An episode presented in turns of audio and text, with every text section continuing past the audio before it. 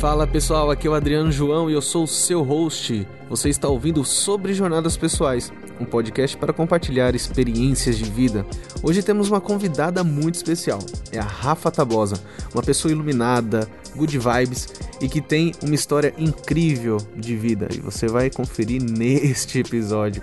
E galera, antes de começarmos, eu só vou dar um aviso aqui para vocês que o papo que eu estava tendo com ela aconteceu em uma sorveteria. Então se prepare para qualquer tipo de ruído, liquidificadores, crianças gritando, musiquinhas de fundo, tudo que aconteceu, mas nada disso atrapalhou ali a nossa, o nosso bate-papo e eu espero que vocês curtam, beleza? Então é isso. Vocês estão preparados? Então vamos! Simbora!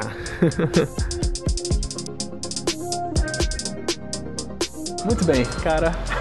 Vamos lá. Como eu falo, eu fico um pouco nervoso, mas a gente a gente vai levando, a gente vai levando. Galera, eu vou falar hoje com a Rafaela Tabosa, que eu conheci ela por conta do network que existe na OSI, os alunos OSI e tudo mais. O que me chamou a atenção foi que você era de Recife. Eu tava me sentindo muito só, eu tava vendo muita gente do sul, muita gente de um bocado de lugar, sabe? E aí eu encontrei você aqui de Recife e falei, cara, eu quero conversar com ela pra saber como a gente quer saber aqui a história dela. E além disso, conversar um pouco sobre o mercado, como que tá sendo aqui Bom. em Pernambuco e tal. Mas antes antes disso, vamos conhecer. Se apresenta pro pessoal que não te conhece. Legal. Tá? E fica à vontade para abrir o coração, dizer um pouco mais aonde que você veio, que eu já sei que você não é daqui mesmo, é de outro lugar. Isso.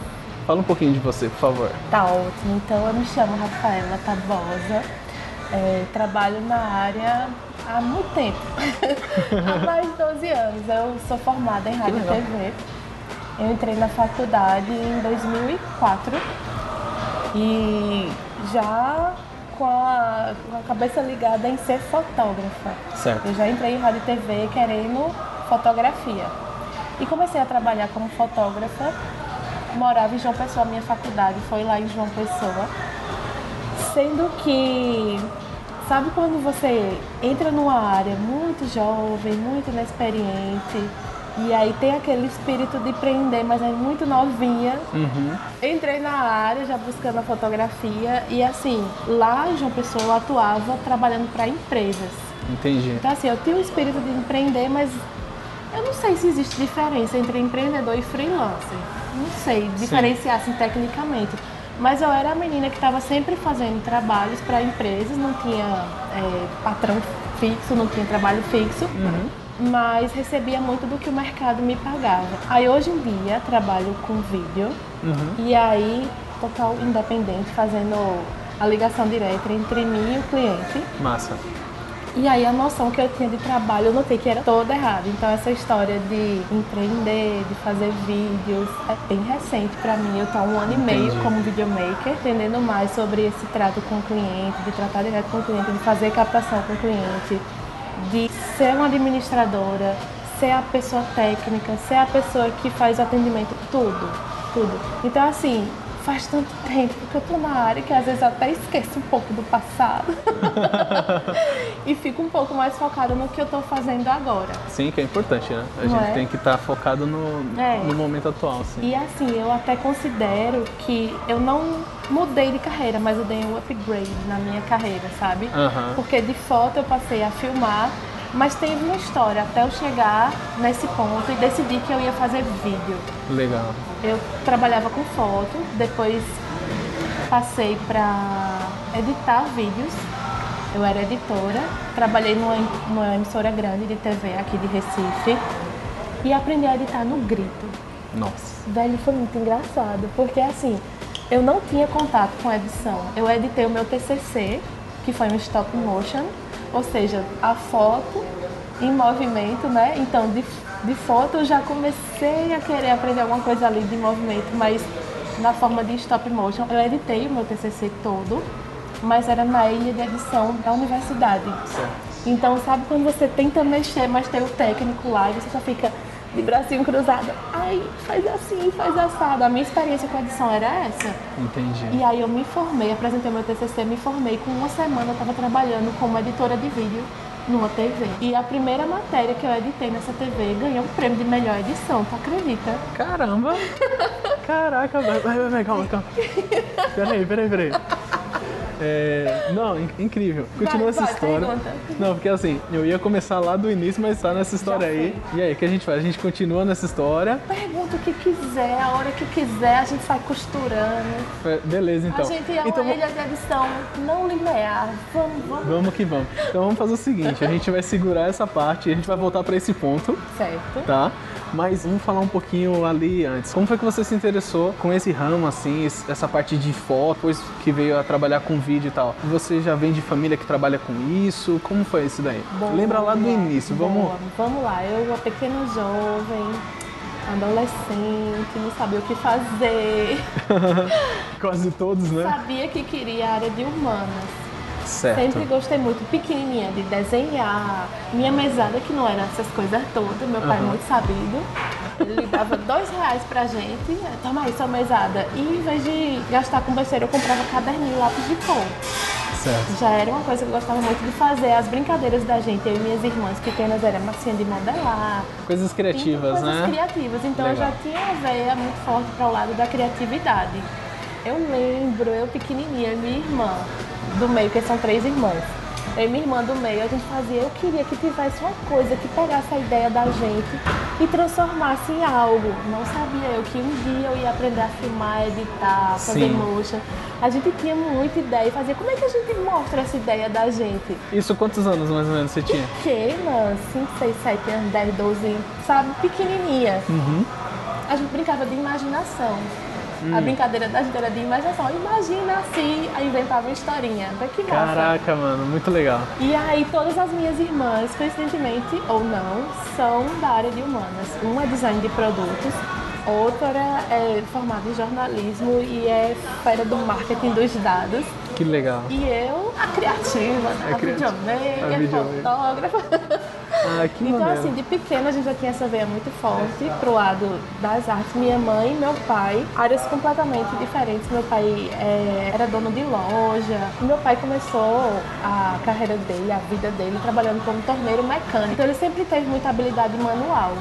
A gente ia em Caruaru, comprava, lá no Alto do Moura, comprava barro pra brincar, de fazer bonequinho de barro. cara. Ele fazia os bonequinhos de barro também. Então, todo mundo lá em casa tinha essa coisa muito do manual. Minha mãe, professora de educação física, dava aula de dança. E, enfim, depois foram trabalhar nas lojas dele lá também.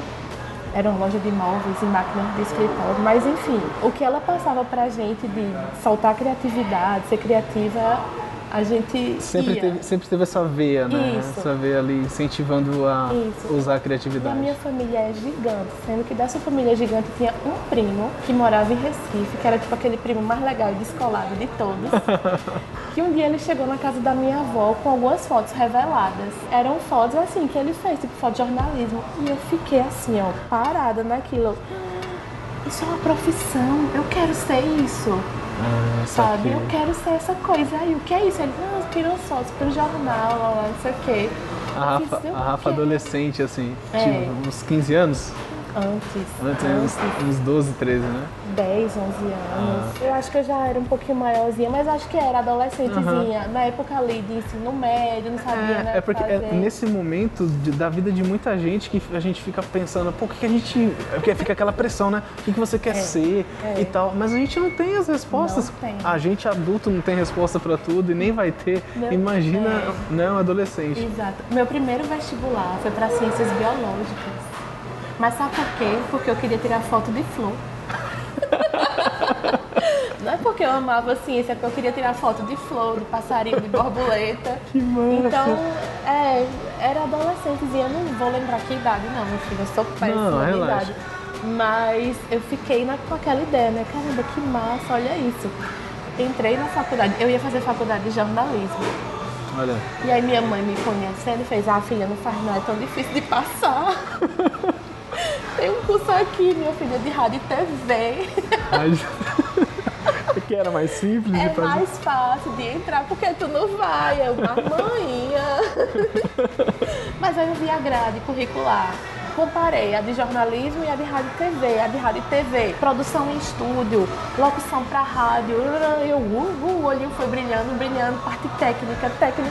Eu me acho uma pessoa, a menina da técnica, assim, sabe? Sim, sim. E eu acho massa, porque Eu gosto de gambiarra, eu gosto de equipamento, eu gosto de entender parte técnica assim de fazer, de meter a mão na massa e fazer. Eu gosto Uhum. muito. Pra mim eu ficava, o quê? Fazer jornalismo, então só filosofando. Não, eu quero meter a mão na massa, eu quero ficar por trás da câmera só fazendo. Uhum. Entrei na universidade, na Federal da Paraíba, Legal. no curso de rádio e TV e foi massa.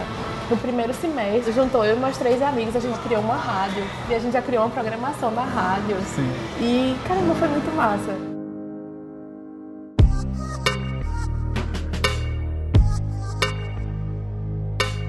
Amiga minha, que na época era aquelas câmeras digitais, assim, um retângulo prateadinho, bem antigão. Bem- bem- Tu tem que idade? Eu tenho 26, eu, eu tô ligado. Jovem, mas já dá pra saber qual era. Sim, sim. Eu me Né? lembro muito de TechPix e daquelas bem. daquelas câmeras cinzinhas, bem. É, essas cinzinhas. Né? Tinha, tinha Sony, tinha Canon. Confesso que nessa época eu nem sabia o que era Canon, nem sabia o que era Sony. é, que é bem recente pra mim esse Vivitar, universo. tinha um da Vivitar. Meu Deus, é muito antigo. Eu tô entregando minha idade. Vivitar. É jovem.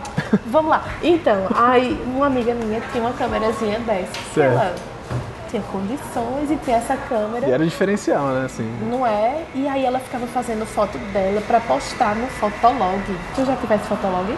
Não, mas eu já ouvi falar disso aí. Eu nunca tive. Era a minha realidade. Era antes do Orkut. Eu sou da época mesmo do Orkut, assim, do Orkut pra frente eu peguei, mas. Mas é, o Fotolog eu já ouvi falar, mas eu nu- nunca tive.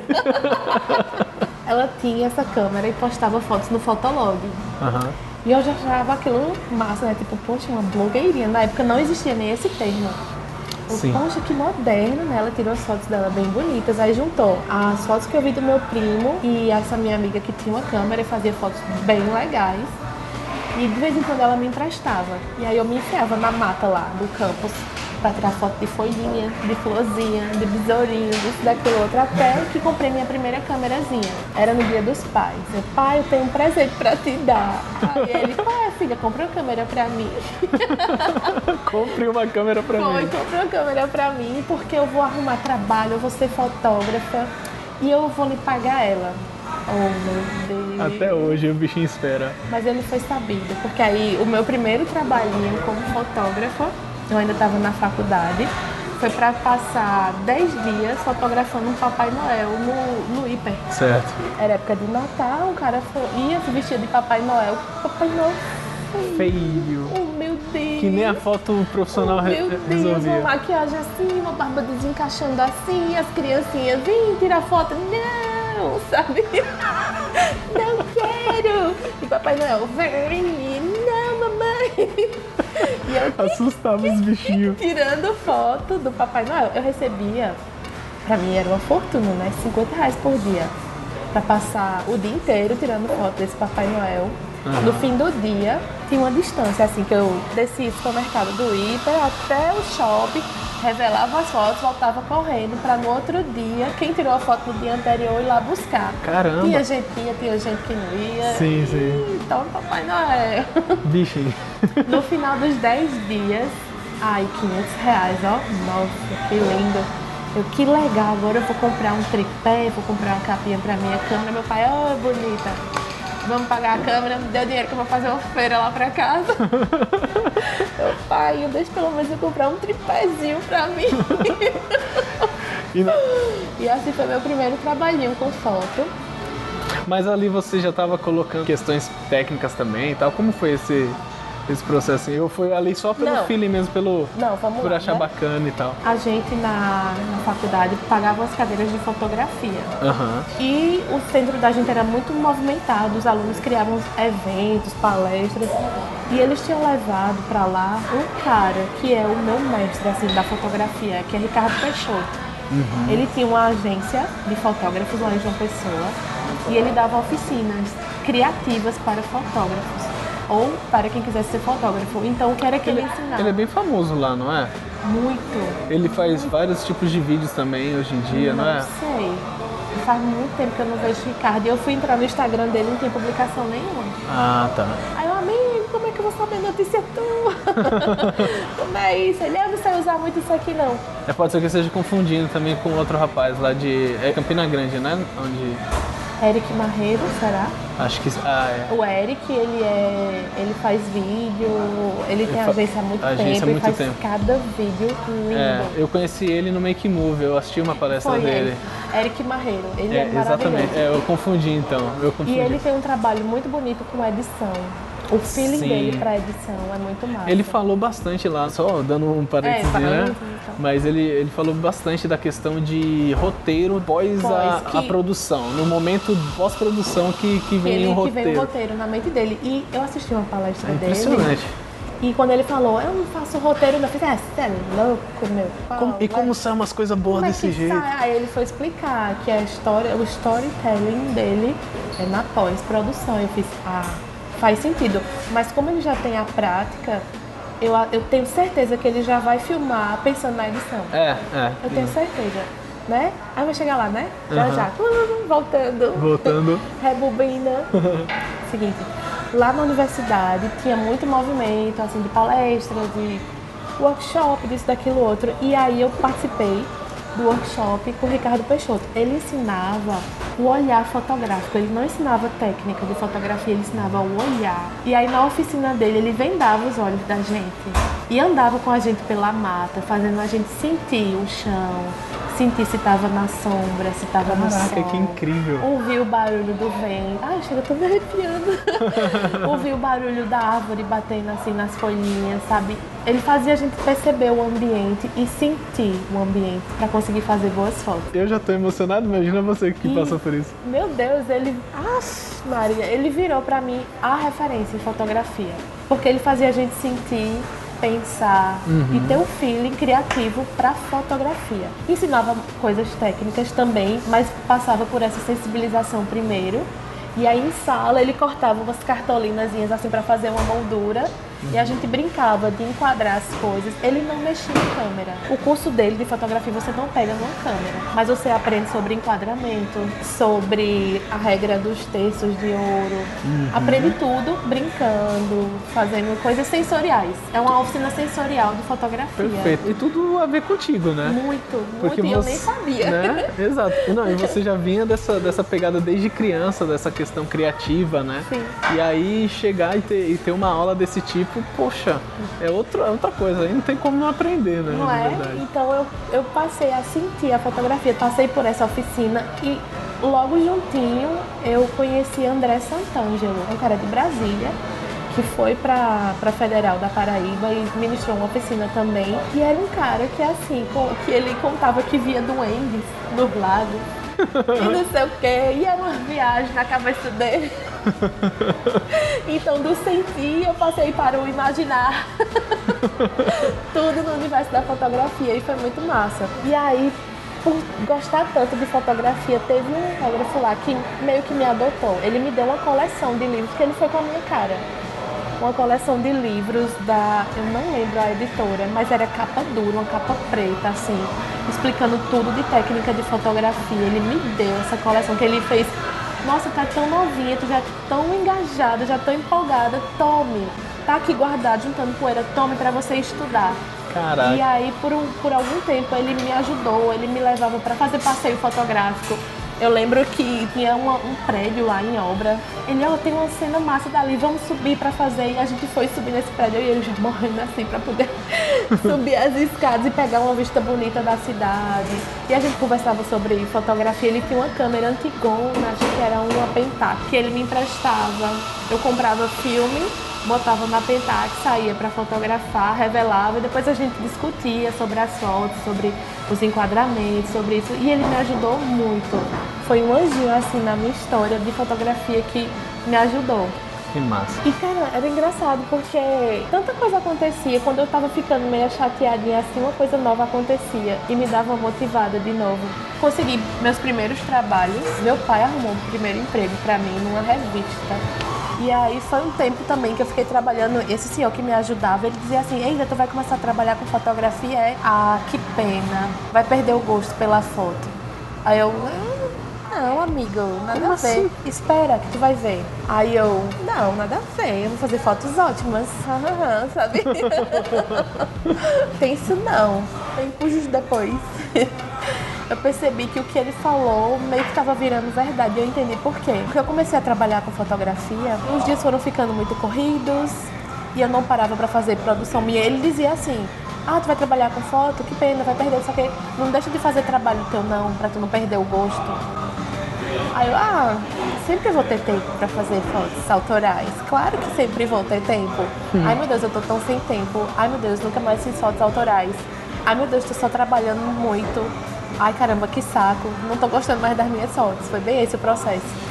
Caraca. Ele tinha passado por esse processo e ele Sim. alertou, né? Eu, uhum. Poxa, o que ele disse foi verdade. Eu comecei a trabalhar com coisa que eu amava fazer. Comecei a me bitolar no trabalho. Comecei a não ter tempo de produzir para mim e comecei a não gostar do que eu estava fazendo. Puxa eu vida. fiquei sem tempo para estudar mais, para me reinventar e eu não tinha essa mentalidade que eu tinha que fazer isso, que eu tinha que me reinventar, que tinha que estudar mais. Eu só apertava um botão e eu tava uma apertadora de botão. Nossa. Aí a magia quebrou ali, né? O encanto embora, começou a. Virou a... trabalho, é. virou obrigação, virou chato. Eu passei a não gostar mais do que eu fazia.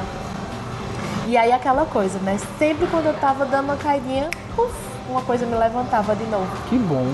Que bom. E aí foi a fase que dessa revista de coluna social que eu estava fotografando, eu fiquei um tempo nela, fui para outra coluna social que era no site, tinha uma seção lá de blog que tinha coluna social e que ninguém entendia direito, porque como assim? Fotos uma página, internet, hum, nada a ver, tá muito novo ainda, sabe? Uhum.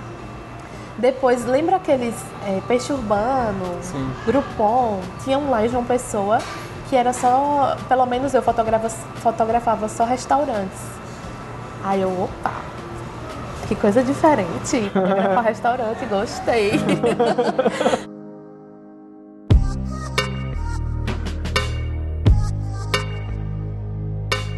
já mudou um pouquinho, porque uhum. quando eu fotografava social, era foto posada e tinha que fotografar e anotar o nome do pessoal. Poxa, isso não é legal, não era isso que eu queria. Não, e é legal que assim, é, se é restaurante, você fotografava os pratos, os né? Os pratos. Então, para fotografar prato, tem toda uma técnica diferente para que aquela foto de fato chame a atenção. E eu não sabia a técnica. Aí você aprendeu. Aí eu fotografava prato que não fotografava gente. Danava o flash de frente, pá, aquele flashão. Estragava? Não, assim, ficava equilibrado a luz, ah, mas não era foto de gastronomia. Era um bate-chapa de um prato. Tô ligado. E aí eu fiz, que coisa estranha, não é? Eu acho que eu preciso estudar um pouco.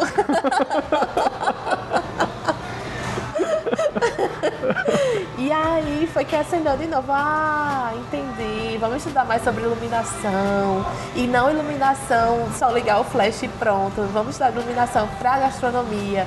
E aí reacendeu, sabe? Ah, que massa. Aí eu, caramba, que legal, eu gosto disso. Eu não gosto de estar tirando foto de gente sorrindo assim parada mas tirar foto de um prato que tem que pensar numa composição, tem que pensar em tudo. Eu tô gostando, legal, tô feliz de novo. Aí depois recebi o convite de um professor meu da faculdade para trabalhar no jornal, uhum. como fotojornalista. E aí eu fiquei preocupada. Caramba, será que é isso mesmo que eu quero? Eu tô aprendendo aqui, tô gostando muito de fazer fotogastronomia. Eu vou para um jornal será que eu vou ter que ficar tirando foto de coluna social de novo no jornal ou foto de acidente? Ah, eu não quero não. Sendo que a linha editorial desse jornal tinha mudado. Então tava uma linha editorial muito mais assim, dos problemas da comunidade, cultura, viagens, aí foi massa. A primeira semana que eu cheguei no jornal, a gente já foi fazer um, uma trip, uma viagem pelo interior paraibano porque estava no início das rotas do frio, o circuito do frio, se eu não me engano. Uhum. São festivais gastronômicos e tudo pelo interior.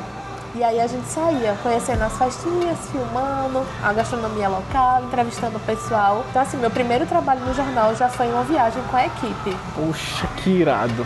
Muito massa. Já fiz, deu... Caramba, é isso que eu quero. Viajar e tirar foto. Nossa, que massa. E no meio ainda tirar foto de pratos. Que massa. Uhum. Sabe? Então eu conheci bananeiras, conheci. Ai, tanta cidade. Eu né, a memória da pessoa falha, porque tu fosse buscar mesmo lá atrás da história. Oh, meu Deus. E eu já, já tô rodada, então Mas já foi massa, assim. E aí eu conheci um cara chamado Paredão. Paredão era um cinegrafista. Hum. E Paredão, muito gente fina. Deixava eu mexer na câmera dele, tentar ver como é, me falava um pouquinho, mas ah lá, legal. Nem imaginava que mais na frente ia querer Ia fazer querer- vídeos também. Aham. Ah, tá, massa, ok. Que pesada, né, essa câmera. É, câmera zona de TV, né? sim, sim, sim. Tu ia falar o quê? Não, é que eu me lembro da. É, é, é porque- Eu vi tua cara. É que eu me lembrei de uma coisa que você falou assim. Eu lembro quando eu era criança, eu morava numa casa e a, a dona da casa, nós éramos inquilinos dela. Só que assim, era uma família, né? Ela morava na parte de trás e a minha família, eu, meu pai e minha mãe morava na frente. E vira e mexe ela montava algumas viagens. Ela tinha um, um trambolhão pra filmar, assim. Que massa. Eu me lembro que eu tive um contato com isso, assim, sabe? Era de colocar aqui em cima Isso aí. não, e era pirralho, né? Um negócio gigante assim. Aí a gente colocava o olho, né, naquele. viewfinder. É. E aí ficava ali, aí fazia. Altas é, movimentações, altas né? movimentações. Só era assim os filmes. E era fita mesmo. Fita, Né? fita, fita. E aí lá dentro saía Mini uma fita. É, um, um mini DV, a gente depois encaixava no adaptador e aí botava pra No- assistir. No vídeo cassete É, pra assistir. não tinha edição, era A edição só. era play pausa. Play pausa, É. play pausa. E, e- e- mas no fim, ali no caso, acho que ninguém editava aquilo. A gente só tinha, aí era assim, aquele registro, aí depois outro registro que aconteceu, outro registro, tipo, Vlogão raiz, né? vlogão raiz. É. Aí você falou, aí me, me trouxe essa lembrança que eu tive um. Ah, massa. Eu tive um contato com vídeo antes de, de começar a trabalhar com vídeo agora. Que massa, Que massa, velho. É. Você me, me trouxe agora essa lembrança. massa, que massa. Aí, tá vendo? Aí você também, no caso, pegou um trambolho desse. desse pra botar fonezinho. Ele vai, faz aí umas imagens, ó, estabiliza direitinho e tal. Porque pra esse tipo de câmera eu tinha que ser o tripé, né? Porque hoje em dia na É. DSLR a gente vai, a gente tenta fluir, fazer uma movimentação mais leve, mas lá não. Vai, para aí, trava assim, dobra um pouquinho o joelho, tu é o tripé. Agora eu, aham, Nossa. Aham, e pesado. E passou. Do jornal foi um momento que eu tive que decidir. Ou eu terminava a minha faculdade, ou eu continuava só trabalhando. Era uma época que a família estava meio quebradinha, dinheiro meio apertadinho. Entendi. E aí eu decidi aos prantos, assim, que eu ia continuar a minha faculdade, ia terminar as cadeiras e tal, eu já estava tudo atrasada. Porque no meio lá da- das cadeiras eu comecei a trabalhar para ajudar em casa mesmo. Ou eu me formo e começo a trabalhar de verdade, eu vou sempre ficar nessa bagunça. E aí eu pedi para sair do jornal com uma dor no coração, porque eu gostava, era um pessoal legal. Mas aí decidi, terminei, fiz o meu TCC, que foi um stop motion, foi massa de fazer, tirei 10 da banca todinha, foi maravilhoso. E aí me mudei de João Pessoa para Recife. Certo. Essa, essa mudança foi estratégica? Foi alguma coisa assim que foi aconteceu? muito Você tá- estratégica. Armou namorado. muito estratégica. Ai, meu Deus. Deixou tudo pra trás e veio Pra pro amor. tentar ser feliz. Ai, meu Deus do céu. Mas foi isso mesmo. Tava no paquerando. É o, é o seu marido É, hoje. meu- Meu esposo foi meu primeiro namorado. Então deu certo. Deu. deu Olha que certo. legal. Quando eu ainda tinha 16 anos, a gente namorou tipo uns 7 meses. E à distância. Sim. Eu morando em João Pessoa, ele em Caruaru. A gente falava por cartinha, era a coisa mais Oh, linda. Jesus. Eu telefonava de vez em nunca, porque a ligação para outro estado era cara. Uhum. Meu pai não deixava a gente ficar se ligando direto. Aí ele, seu pai pode não deixar o telefone, mas ele não é dono dos correios. Aí a gente mandava cartinha, a gente descobriu uma história de carta social, que era uma carta que o selo custava um centavo. Olha que legal. Mas só podia ter uma folha por envelope. Então a gente botava é, parte 1, parte 2, parte 3, parte 4. Que nem quando a gente exporta vídeo. Sim. Viu? E mandava. Aí cada um mandava tipo de 4, 5 cartas de uma vez para o selinho custar um centavo, não ter mais que uma folhinha dentro. Que legal. E era a comunicação da gente, era período para vestibular também. Uhum. Aí foi complicado. Aí o namoro terminou porque não dava para ficar a cidade tão longe, período para vestibular, a gente tem que se. Ai meu Deus, que maduros, né? Ai, vamos pensar no vestibular, vamos terminar. Uhum. uhum, sei. Anos depois, a gente se reencontrou aí na vida. o olhinho brilhou de novo e eu me mudei de cidade pra namorado, virar marido, noivar e tudo mais. Pô, que bacana. E aí, como todo meu início de carreira, meio de carreira foi em João Pessoa, quando eu me mudei para Recife eu não conhecia ninguém, de verdade. Assim que eu cheguei, eu já fui trabalhar numa ilha de edição de uma TV, mas eu cheguei muito acuadinha, sabe? Muito, meu Deus, é isso mesmo que eu quero. Entendi. Eu tô saindo da cidade que eu morava, eu tô saindo de perto de todos os meus amigos pra estar do lado de uma pessoa. E agora? Então, assim, eu tava meio assustadinha com isso. É, foi a época também que meus pais se separaram. E aí a gente tava num aperto danado e eu me sentia muito culpada de estar saindo da minha cidade e deixar minhas irmãs lá, Entendi. sabe? E aí isso pesou muito pra mim.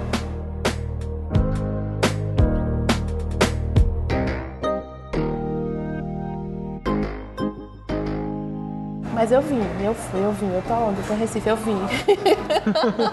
Na história eu tô lá, mas no real eu tô aqui. Então eu vim nessa briga interna assim, caramba, eu tô aqui, minhas irmãs estão lá. Virei uma, uma concha. É, a Me fechei. fecha. Logo no começo, você chegou nessa, mais ou menos nessa parte da história, mas bem rapidamente, deu a impressão, assim, e eu acho que é só isso que eu quero saber.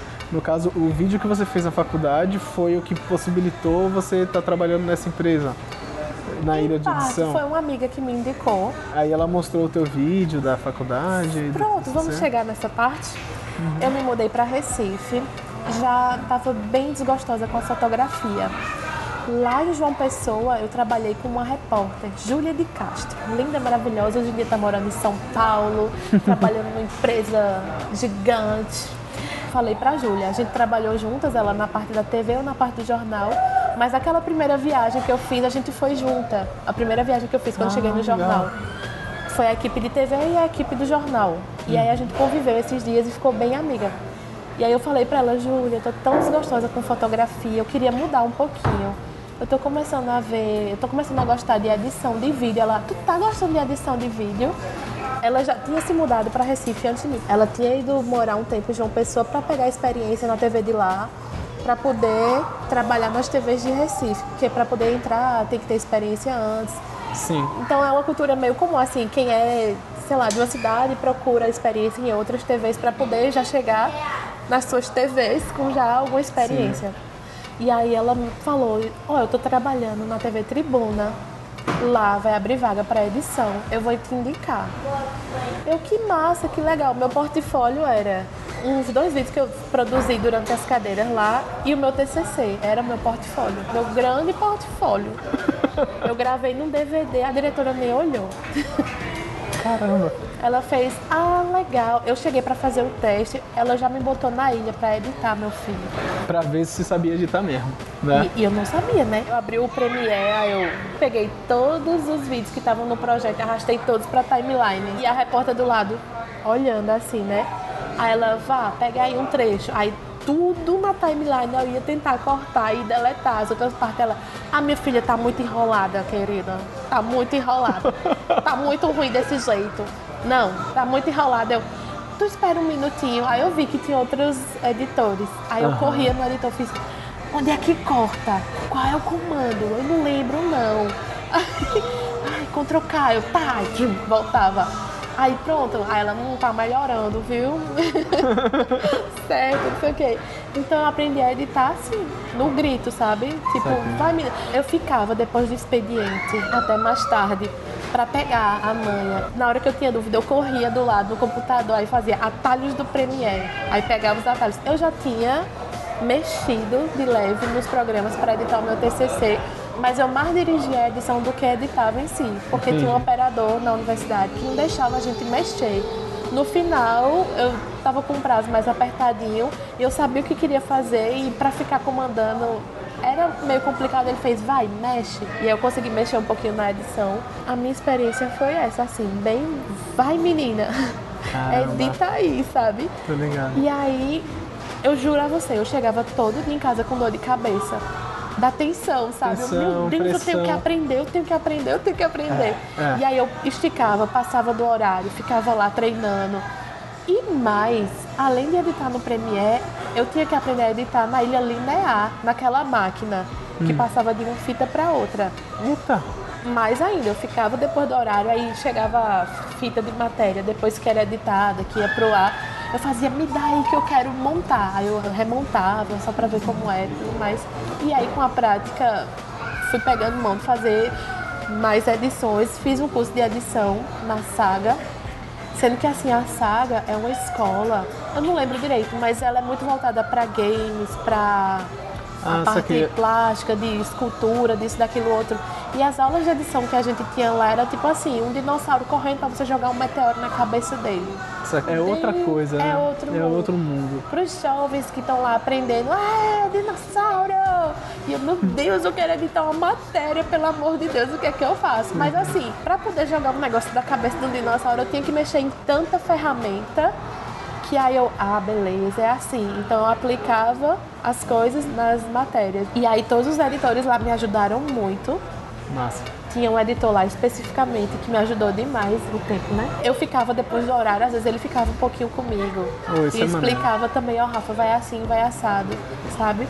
E aí foi massa, eu aprendi a editar desse jeito na TV.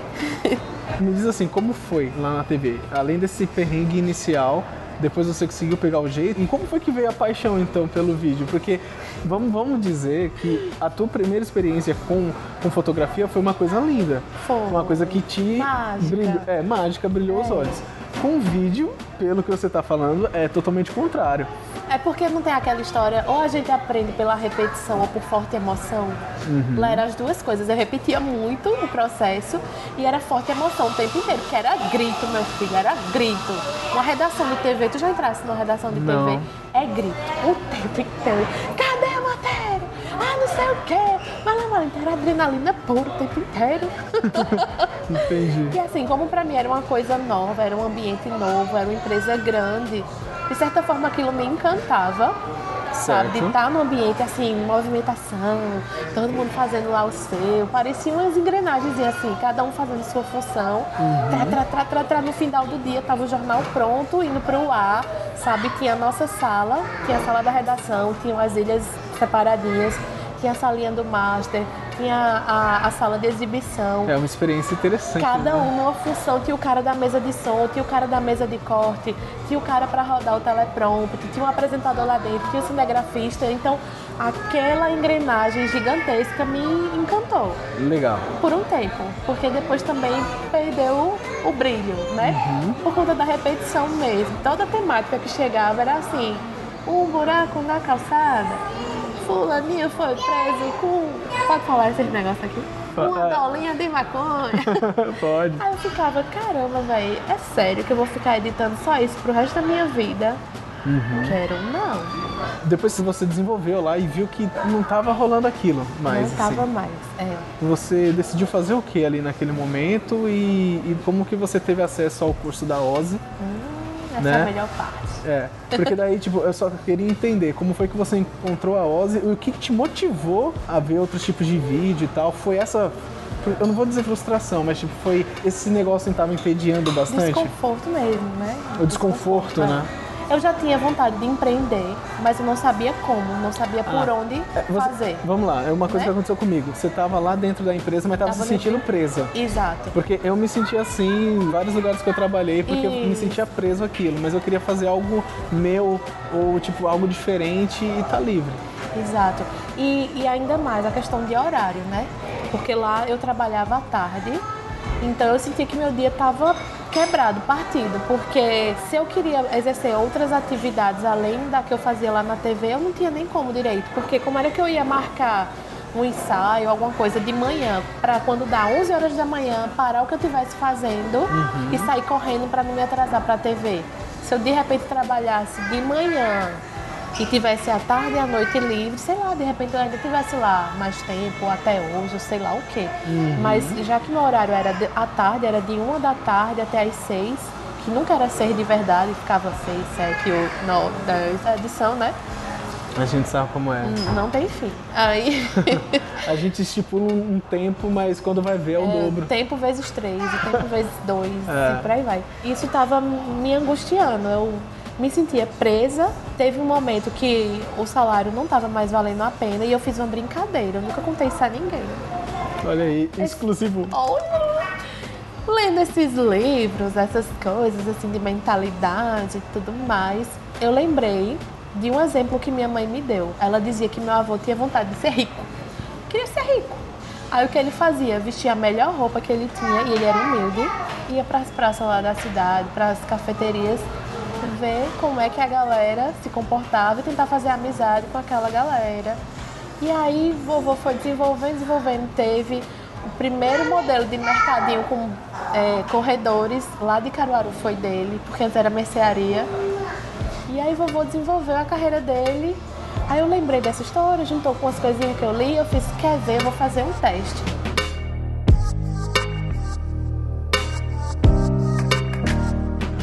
Menino, comecei a, ir pra, pra, pra TV toda arrumada, toda granfina, me colocar numa postura diferente. Eu só fiz isso. Só fiz isso. Aí o que aconteceu? o rapaz que fazia o arquivo da TV pediu demissão e ficou um espaço livre que ser, precisava ser preenchido. Uhum. A gente tinha cinco editores. Qual foi a da diretora? Veio falar comigo para aumentar o meu salário e me dar mais uma função. Aí o menino, postura é tudo na postura vida, é né? Tudo. Tá vendo? Aí eu fiz, caramba, gostei.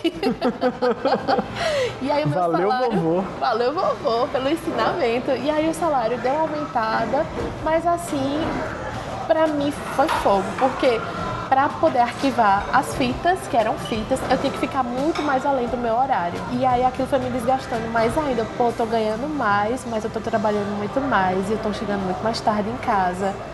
Não tá legal. Você já era mãe?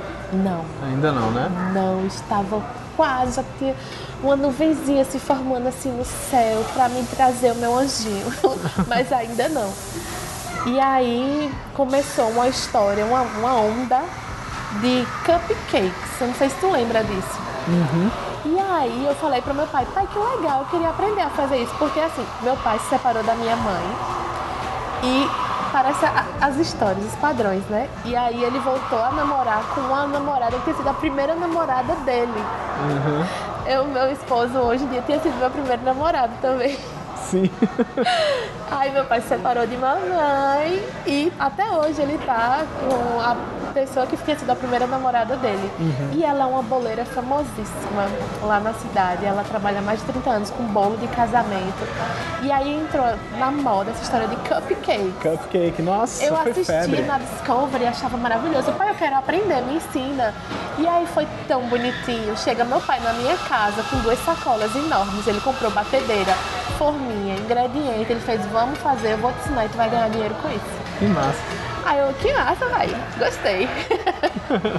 e aí fui fazer cupcake e todo dia eu ia pro trabalho com uma fornada de cupcake. Eu não conseguia chegar nem no final do corredor, vendia tudo.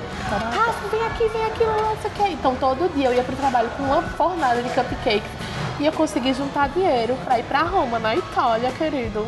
Oh. Vendendo cupcake, era Madonna Mia.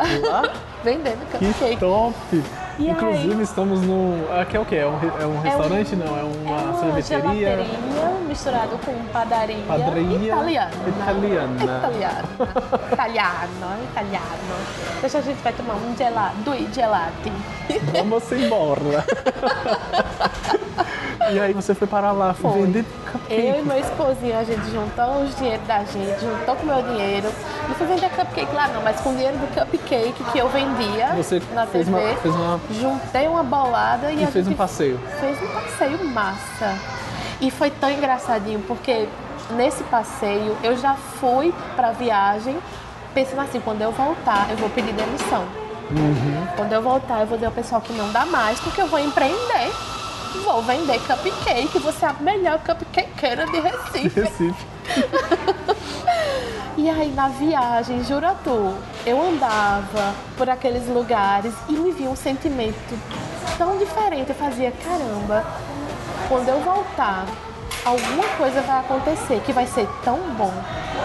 Quando a gente voltar para Recife, a vida da gente vai mudar de alguma forma. Eu não sei o que é. Eu não sei se é comigo, eu não sei se é contigo. Eu falava para meu esposo. Mas vai ser tão bom. E eu ficava com aquele sentimento, sabe? Todo lugar que chegava, um monumento lá, o Coliseu. Eu, que lindo, minha vida vai mudar para melhor. E não sabia o que era. Aham. Cheguei lá, a gente viajou em novembro, pedi, acho que ainda fiquei uns meses, pedi demissão, que agora eu vou empreender, vou vender cupcakes. Pedi demissão no mês, no próximo mês estava grávida. Olha aí, a Estava coisa. grávida. Olha a coisa a mudança aí, a mudança aí da minha vida. Tá vendo? Veio meu anjinho lindo e aí eu virei mamãe e eu tinha acabado de pedir demissão. Sim. Grávida, cupcakeira, não era algo que, que tava assim, foi um ponto muito fora da minha curva, sabe? Porque eu vinha numa trajetória de audiovisual, fotografia, edição, cupcake, hã? Sabe? E aí a barrigona desse tamanho, eu rodando brigadeiro na beira do fogão. Aí eu dei uma tapa assim na mesa, bem, não é isso que eu quero não. Que o meu filho vai nascer, vai ficar o lençolzinho dele, as cortininhas tudo com cheiro de bolo. Eu não quero fazer esse negócio. Que bagunça danada é essa?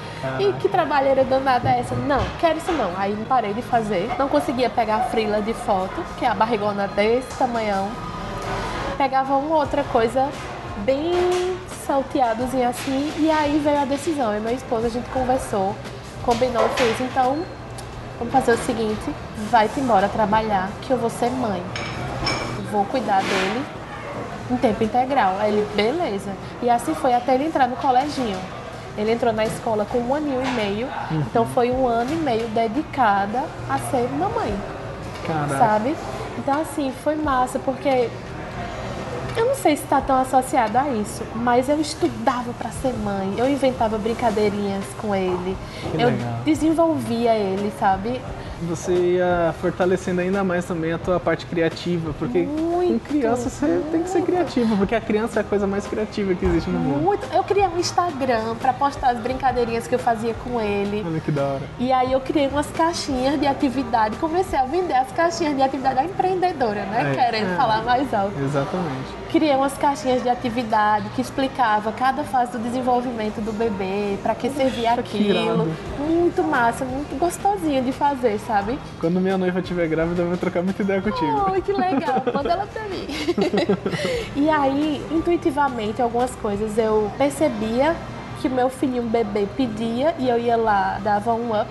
Porque assim, você tem um bebezinho e o pediatra orienta, ó, não tenta forçar ele a fazer nada. Se você sentiu que ele tá querendo levantar o pescocinho, faz umas brincadeirinhas que estimulem isso. Você não pode forçar o bebê a ficar em pé quando ele não tem estrutura para ficar em pé.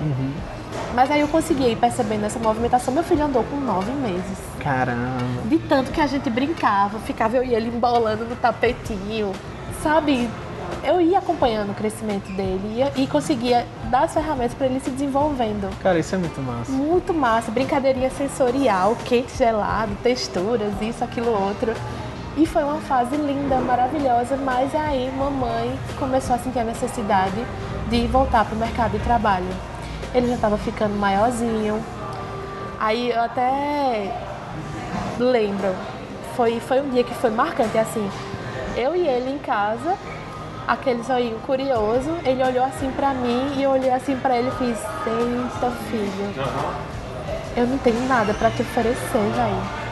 Só tem eu ser mãe. Como é, como é que eu vou ser espelho pra tu se eu não faço nada além de cuidar de tu? Como é que eu vou poder te oferecer algo além do que eu já faço? Tenho que voltar a trabalhar.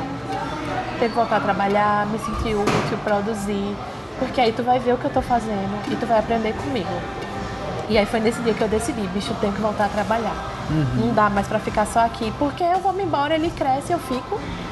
Não faço mais nada da minha vida, vou só cuidar dele pra entregar ele pro mundo e, e eu. Como é que eu fico?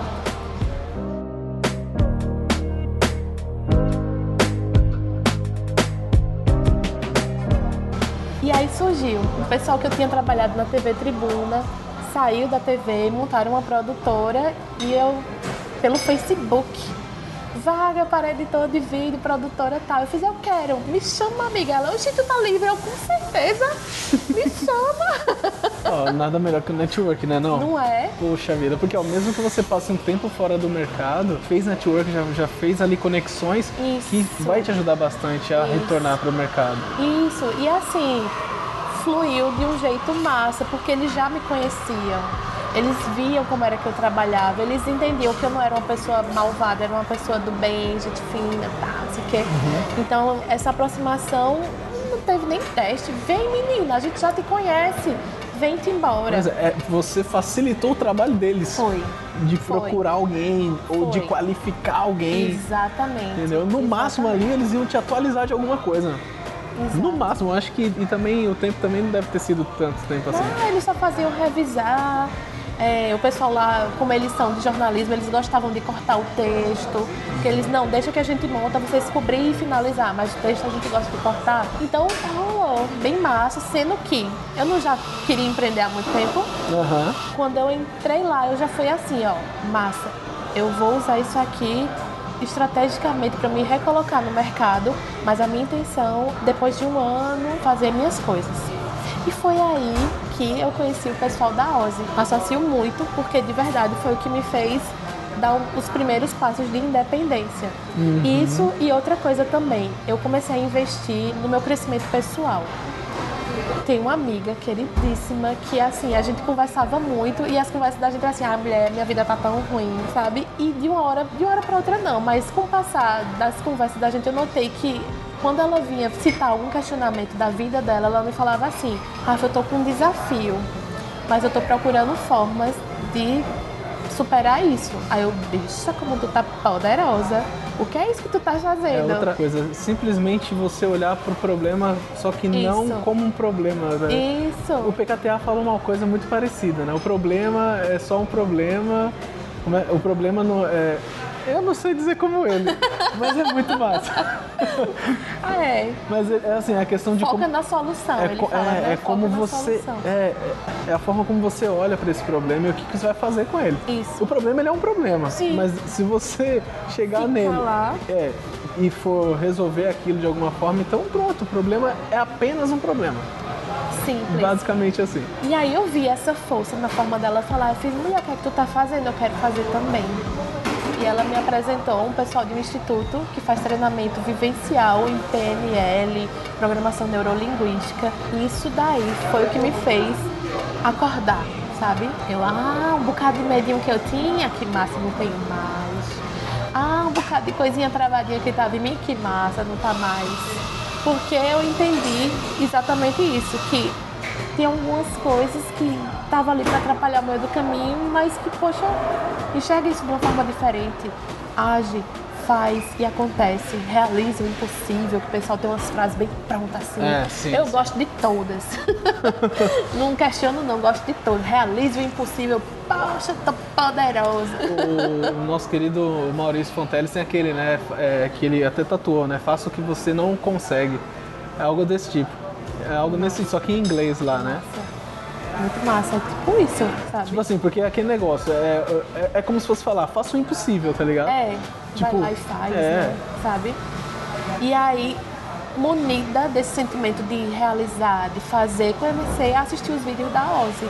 Aí lá vem Maurício, vai lá e faz. Menina, vai lá e faz. Eu fui lá e fiz. Aí eu, ah, quer saber? Vou lá e faço mesmo. A minha câmera era tão antiga que ela não gravava ainda, onde todo mundo já tinha DSLR gravando, a minha era uma XS, era antes da XT1. Ela não dava o rec nem nada. Aí deu a doida aí no povo, tem aquele negócio que podia sacar o FGTS. Sim, sim. Eu raspei o tacho. Comprei a minha 80D. E aí eu fiz, ah, eu já sei fotografar, já sei editar, agora eu vou filmar também. Top. Já tinha um conteúdo assim de vídeos abertos mesmo, de tutoriais que eu pegava. E aí comprei um primeiro curso de produção de vídeo e tal, tudo. Aí fui, gravei um primeiro material, foi massa, teve uma repercussão boa, foi legal. Eu me senti, caramba, que massa, pode melhorar um bocado de coisa. Mas que massa eu fiz, eu gostei. E o mais legal, emocionou, pô emocionou. Eu editava, eu chorava na edição. Porque assim, eu tinha ido lá nesse evento para fazer o meu primeiro vídeo e eu falei com o pessoal, ó, eu tô começando a filmar agora, eu queria testar. Posso filmar o evento de vocês? Pode. Sendo que no final, no último momento, assim, eu. Peraí, eu tô aqui filmando um evento em prol, era um bazar para arrecadar dinheiro para comprar medicação para uma criança. Caraca. E, caramba, eu tô nesse lugar, eu vou pegar o depoimento desse pai. Aí eu sentei com ele, botei o fone do meu celular com o celular, eu escondi assim embaixo da roupa dele. Aham. Eu fiz, vamos gravar aqui e bora. Aí eu, e aí, me conte aí. Me conte sua história, me conte isso, me conte aquilo. E aí no final eu perguntei assim, como pai, o que é que você espera pro seu pequeno? Na hora o bicho começou a chorar, eu espero que ele ande de novo. É uma doença bem séria, que ia tirando os movimentos da criancinha. E aí a medicação é caríssima. Hoje em dia ele tá indo bem, tá conseguindo os tratamentos mil. Mas aí ele fala, na fala dele, ele muito emocionado, ele fala, eu quero que meu filho ande de novo. Aí começa eu e ele a chorar. Sabe? Porque, caramba, deixou de ser só uma documentação para virar o relato de um pai, sabe? E foi muito massa. Eu fiz, caramba, velho, é isso. É eu poder passar uma mensagem e essa mensagem ser relevante e ter emoção nessa mensagem. Eu gostei. Eu curti isso aqui. Eu quero fazer mais, Da hora, né? sabe? E aí eu fui nessa pegada. Eu até brinco assim, eu sei que um vídeo tá bom quando eu choro na edição. quando eu tô editando, É que você percebe eu gostei. é verdade. Há vídeos e vídeos, sabe? Mas quando eu quero passar uma mensagem mais assim, que eu me emociono, bicho, consegui. Era isso que eu queria, deu certo. E aí fui nessa pegada e fui me profissionalizando, procurando mais cursos, me atualizando mais e me reinventando. Eu hoje tenho uma mentalidade de não parar mais no tempo, de não ficar mais só apertando o REC. É tanto que ultimamente eu comecei a estudar muito marketing digital. Maurício até fez, Rafa, você está fazendo curso demais, pare. É. Tá confundindo sua cabeça. Eu, é mesmo, ele fortalece o que você já tem de bom, o que você já sabe, que já é muito. Aí o bicho é mesmo. É. É, mesmo, né? Tá É. certo. Mas assim, sabe, pra eu estar antenada, pra estar ligada. Hoje em dia eu faço vídeo voltado pra produção de conteúdo, pra o cliente postar nas redes sociais. E nada mais justo do que eu entender do que é que ele precisa para poder entregar a ele, Uhum. sabe? Então assim, eu comecei a passear pelo mundo do marketing digital e o vídeo virou uma ferramenta do Pois que eu é. faço. Tá ali, tá intrínseco. É feito bolo de rolo. É, é, é isso mesmo. Tá assim, ó. Pra quem, quem tá ouvindo a gente não é de Pernambuco, saiba que bolo de rolo é quase como roncambole. Mais fininho, mais, mais de fininho, mais difícil e é uma delícia. De goiaba. E tá assim, ó, uma coisa dentro da outra. Difícil de separar, porque é isso mesmo. Vídeo e o marketing digital estão assim, juntinhos. Tamo juntos. E aí é conteúdo, né? é conteúdo. Então, e você vende vídeos para geradores de conteúdo e vídeos de conteúdo em si. Exato. Então, precisa ter uma estratégia de marketing digital, né? Precisa, Então. precisa, precisa. Você acabou já respondendo também, né? Que o que, o que você quer pro futuro é sempre estar antenada e Sempre, tal. sempre.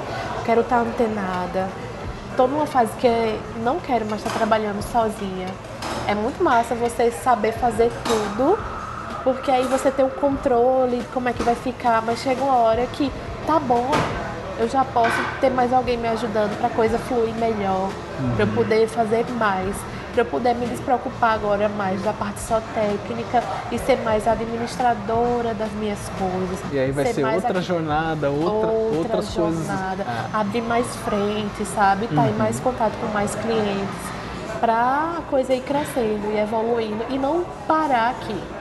Sabe, eu não posso mais ser só a menina que faz vídeo e entrega vídeo, que sabe editar. Eu tenho que ser a, a mulher, A mulher, a mulher administradora, mãe, mãe, eita peste. que eu já quero ter o segundo. é, que entende aonde o mercado está, entende o que é que o mercado precisa e sabe entregar o que o mercado precisa. é, sabe, sabe entregar uma solução completa pro cliente. Isso, ó, na, no treinamento de desenvolvimento pessoal que eu fiz, eles pedem pra gente visualizar uma cena, uma cena real, palpável, possível. E aí faz uma vivência lá, muito doida, legal, radical. Botar as emoções da gente lá pra cima. Eu tenho muito claro essa cena na minha mente. O que eu visualizei era eu chegando em casa, como se estivesse segurando um notebookzinho assim, sabe? Abrindo a porta. Aí, ai, peraí. Aí tá tipo meu filhinho brincando no sofá e meu esposo me estende a mão. E ele fala assim, eu tava aqui o tempo todo, só esperando por isso. Como se fosse assim, tá tudo bem com a família da gente. A gente tem tudo que a gente precisa. Vamos ser mais gratos pelo que a gente tem. É isso. Tem o teu trabalho, a gente tem o nosso filho, a gente tem a nossa casa. Somos Tá realizados. tudo bem, estamos realizados. E eu tava aqui o tempo todo, só esperando por isso. Tá tudo bem, mulher. tu conseguiu, sabe? Massa. E por trás dessa cena tem mais uma cena, que é tipo eu trabalhando, chegando numa sala linda, branquinha, pessoas parceiras sorrindo pra mim, tipo, pô, que massa, tamo junto, tamo aqui fazendo as coisas, sabe? Então é uma presença muito forte que eu tenho disso se realizar, disso acontecer. Que já está se realizando, está Tô sendo construindo. tô caminhando pra isso, tô caminhando pra isso, de verdade, de ter pessoas comigo, parceiros comigo, braços comigo, fazendo as coisas, porque sozinha, meu filho, eu não quero mais não, que é muito sem graça. É verdade. É muito sem graça, é, por muito isso- massa ter amigos. E é por isso que estamos aqui. Ai, que massa. É por isso que estamos aqui, compartilhando tua história, as tuas experiências. É isso. Na boa, muito top. Gostei demais. Valeu mesmo por esse bate-papo. Fiquei feliz que você também se emocionou. Você também. deu certo. É, você também. É, Ai, é muito forte essa cena na minha cabecinha. Muito. é isso aí. Então, obrigado mais uma vez, tá?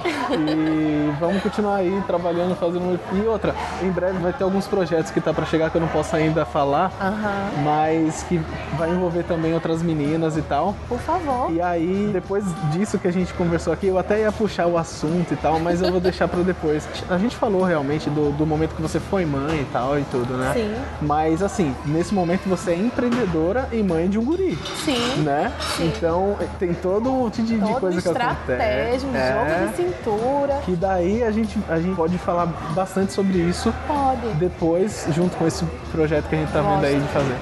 E aí eu adoraria te chamar pra participar também. Por favor. Tá bom? Estarei feliz de participar.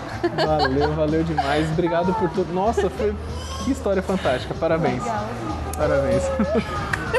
Valeu. Ai, que bom. Ah, que massa, cara. Gostei. E aí, curtiu? Cara, eu curti demais. E é isso, gente. Muito obrigado por ouvir esse episódio, tá? Antes de a gente se despedir, eu quero agradecer ao amigo Danilo Pastor por ter dado apoio na distribuição desse programa, ao meu primo Samuel, que me deu uma força do caramba na edição também desse episódio. Sem ele, não teria a possibilidade de ter saído esse episódio ainda em 2019. É o último dia de 2019, mas saiu.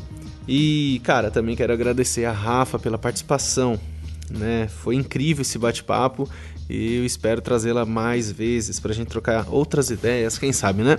E é isso, gente. Siga aí então as redes sociais da, da Rafa, né? É Rafaela Tabosa, né? Arroba Rafaela Tabosa. Segue ela lá pra dar uma força também. Me siga também nas redes sociais. É Adriano João Videomaker, meu arroba no Instagram. Procura lá que é a rede social onde eu mais é, divulgo minhas coisas e tal. E em breve vai ter algumas novidades, tá certo?